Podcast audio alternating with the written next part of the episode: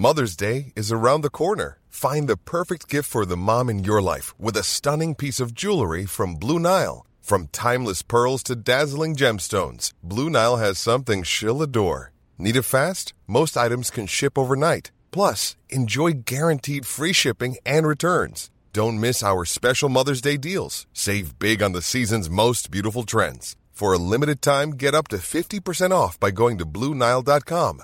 That's Bluenile.com.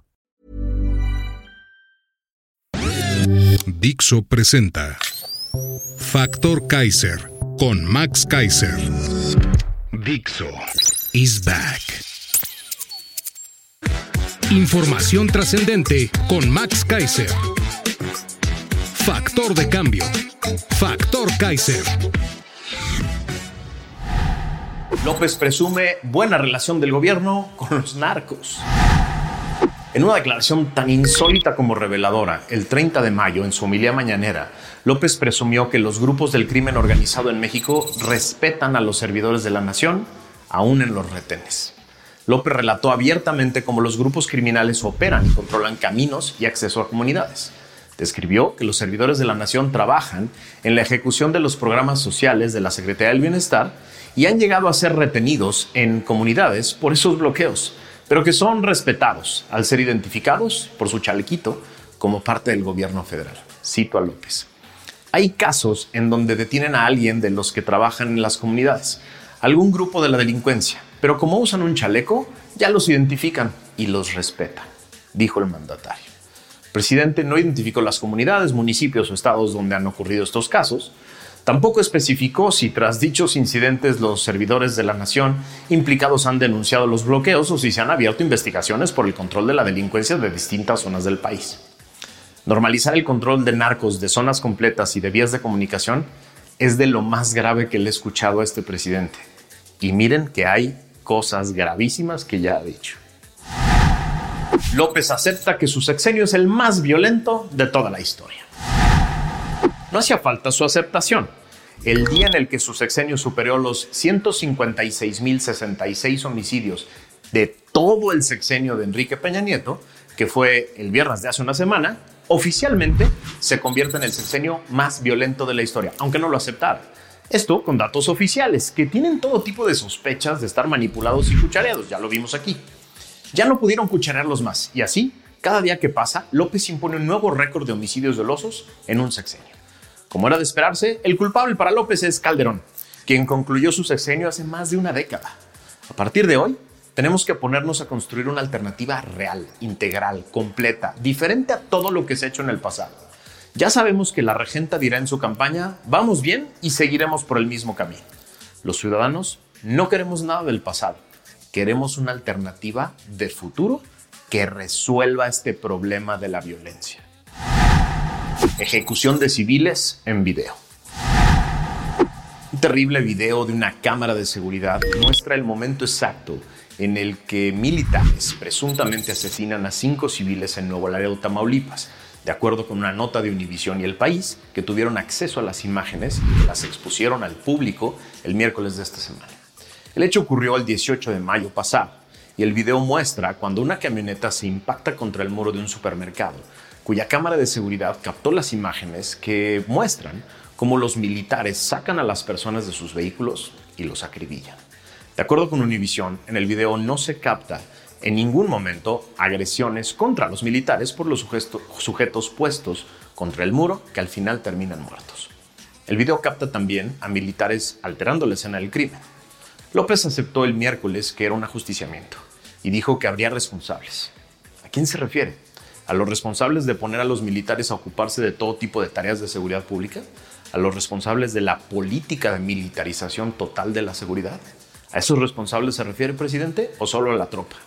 Espero que los mexicanos no nos acostumbremos jamás a estas escenas y nunca nos conformemos con el simple ajusticiamiento de los miembros de la tropa que no deberían de estar en esas tareas. El crimen organizado presente en el 81% del país. Gracias a un muy completo y aterrador artículo de Héctor de Mauleón en el Universal, nos enteramos de un dato espeluznante. La presencia del crimen organizado en México se extiende a lo largo de 1.59 millones de kilómetros cuadrados, exactamente el 81% del territorio nacional, en donde 108 millones de mexicanos viven en riesgo potencial. Según AC Consultores, que hizo el estudio, en el país existen 175 organizaciones criminales. Encontró que las garras de los grupos criminales se han hecho presentes en el país por medio de ejecuciones, masacres, narcomantas, extorsiones, secuestros, videos amenazantes e incluso asesinatos de policías, políticos y funcionarios.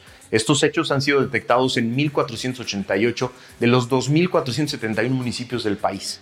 Las organizaciones delictivas con mayor presencia en México son el Cártel de Jalisco Nueva Generación y el Cártel de, Sinaloa. El primero opera en 28 estados, el segundo en 24. De acuerdo con el estudio, existe un promedio de alrededor de 9.5 grupos criminales en cada estado de la República. La Ciudad de México es la excepción. Se registran 216% más organizaciones que el resto del país. Estudio detecta la imparable actividad de 30 grupos delictivos en la capital. Es decir, Mientras el presidente y todo su gabinete andan en campaña para mantener el poder desde hace meses, el crimen organizado ya se apoderó del país. Con estos datos, ¿te parece sensato no saber y no exigir saber quién está financiando las campañas ilegales de los candidatos de Morena a la presidencia? Secuestran a servidores públicos y López se burla. Mientras todo el gobierno federal anda en campaña en Ocosocuautla, Chiapas, 16 trabajadores de la Secretaría de Seguridad y Protección Ciudadana del Estado fueron privados de la libertad por hombres armados, secuestrados pues. De acuerdo con la dependencia, el camión en el que se transportaba el personal salió del cuartel general ubicado en las cercanías del antiguo aeropuerto Llano San Juan, en el municipio de Ocosocuautla. En un video difundido por un automovilista, se observó cómo los trabajadores fueron bajados a la fuerza del autobús de la dependencia por personas que viajaban en dos camionetas. Hasta el momento se desconoce la ubicación o la salud de las personas presuntamente retenidas.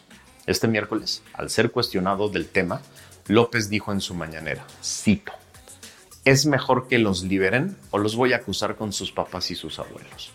Eso dijo en tono de burla y con una sonrisa el supuesto jefe del Estado mexicano.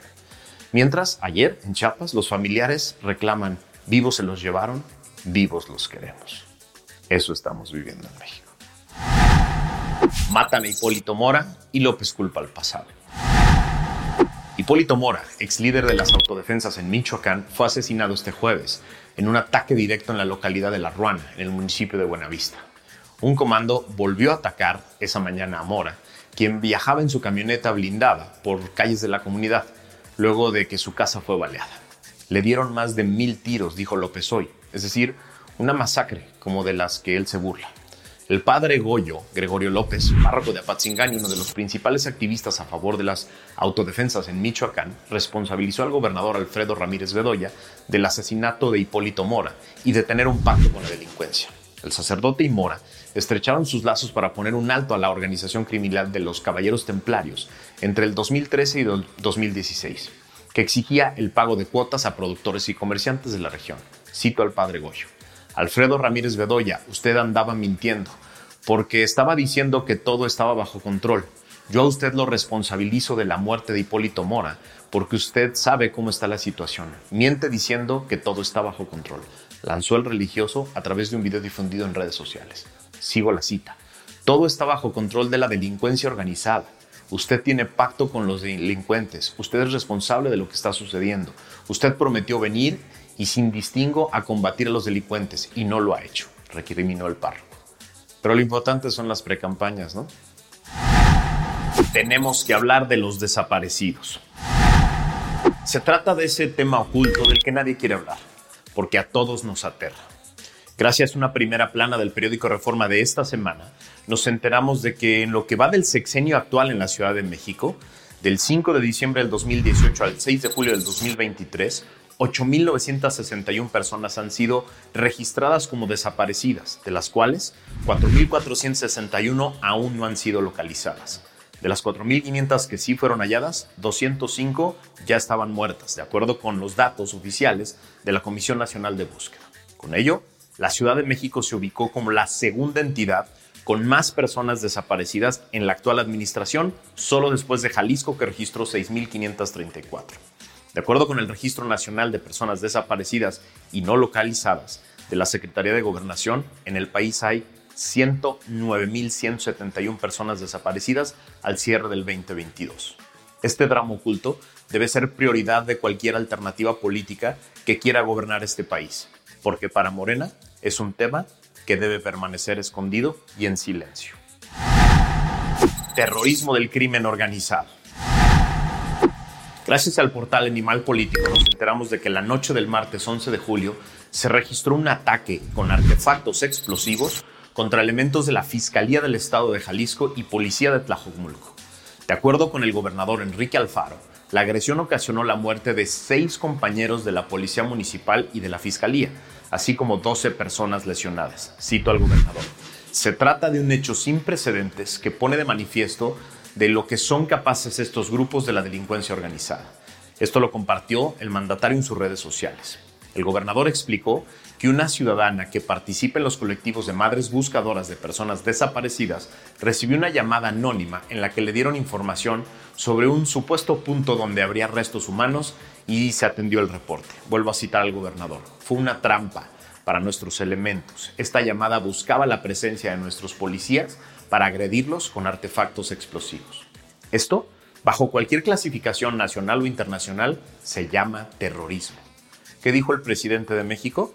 Literal, lo cito, no exageren, no magnifiquen. López quiere otros datos sobre desaparecidos. Hace algunos episodios hablamos de las dudas fundadas que tenía la organización Causa en Común sobre la metodología para identificar a personas desaparecidas y sobre la posibilidad de que ahí estaban miles de personas que debían estar en la terrible cuenta de homicidios dolosos que ya pasa de 160 mil y que genera un nuevo récord diario. Expertos en el tema como Jacobo Dayan explican el desastre de cifras y datos que tenemos hoy en México sobre esta tragedia. A López no le gusta la cifra oficial de desaparecidos reportada por su propio gobierno con datos oficiales al cierre del 2022, que es de 109 mil desaparecidos, que lo hace ver muy mal.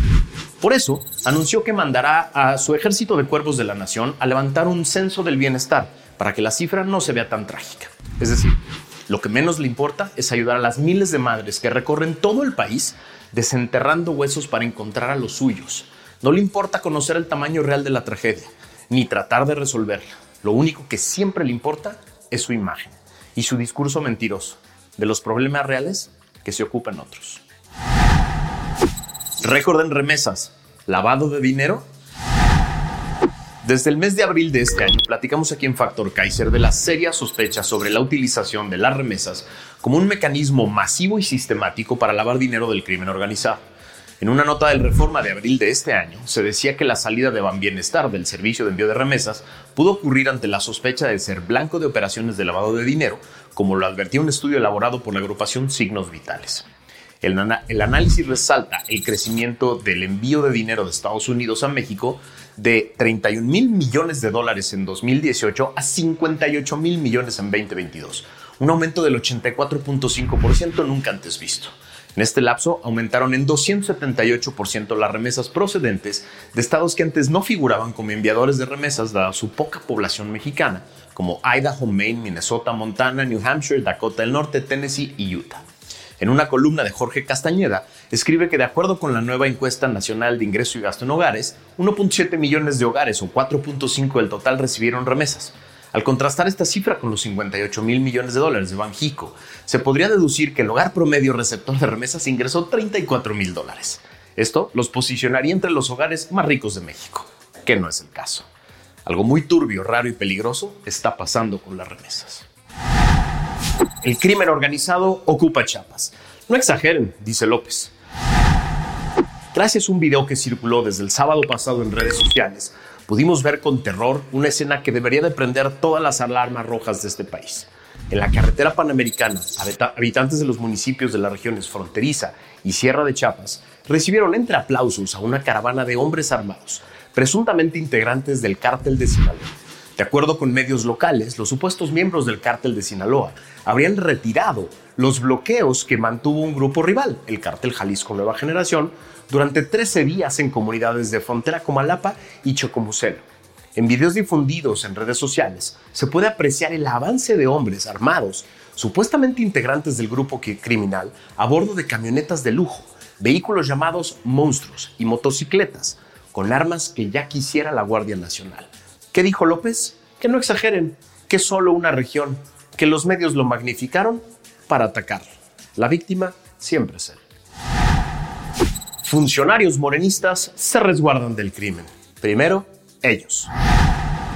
En una nota del lunes pasado del portal Latinos, nos enteramos de que un total de 11 alcaldes de Michoacán cuentan con el servicio de escoltas personales ante presuntas amenazas de grupos del crimen organizado, confirmó el gobierno del estado.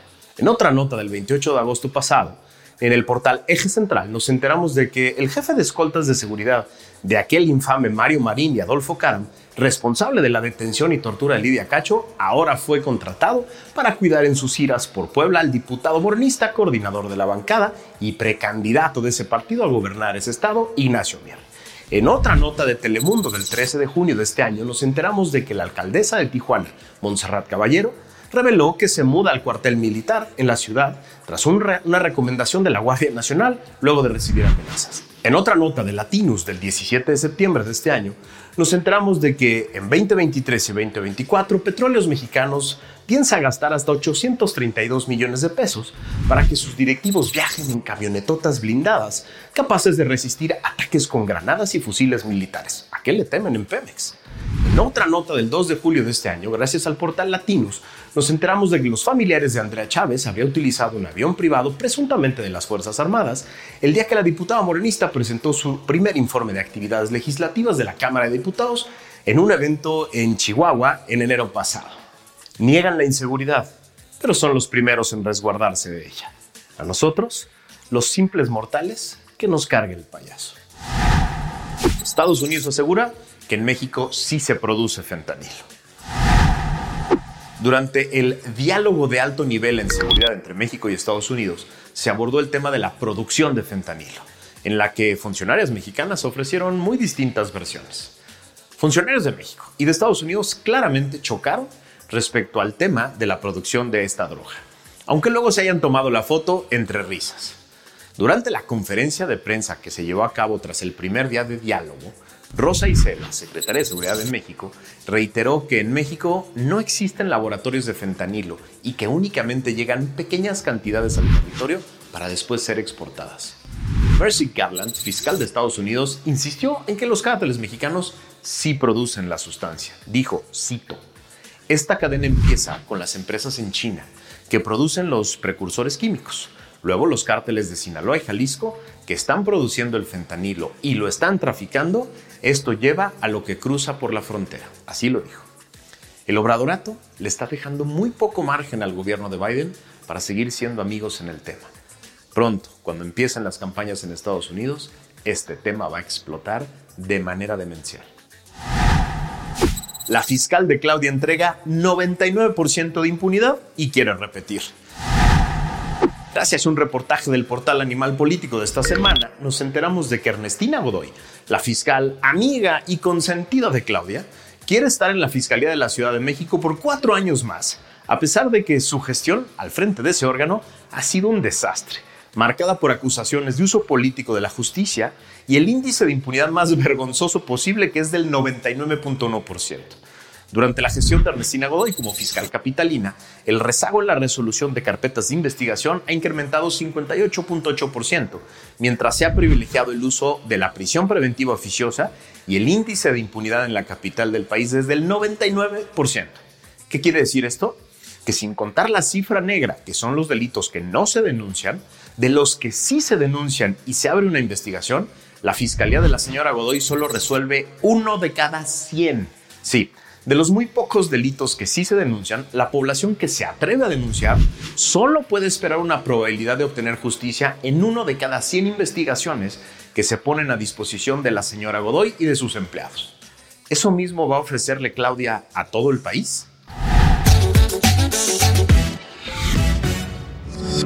Dixo is back.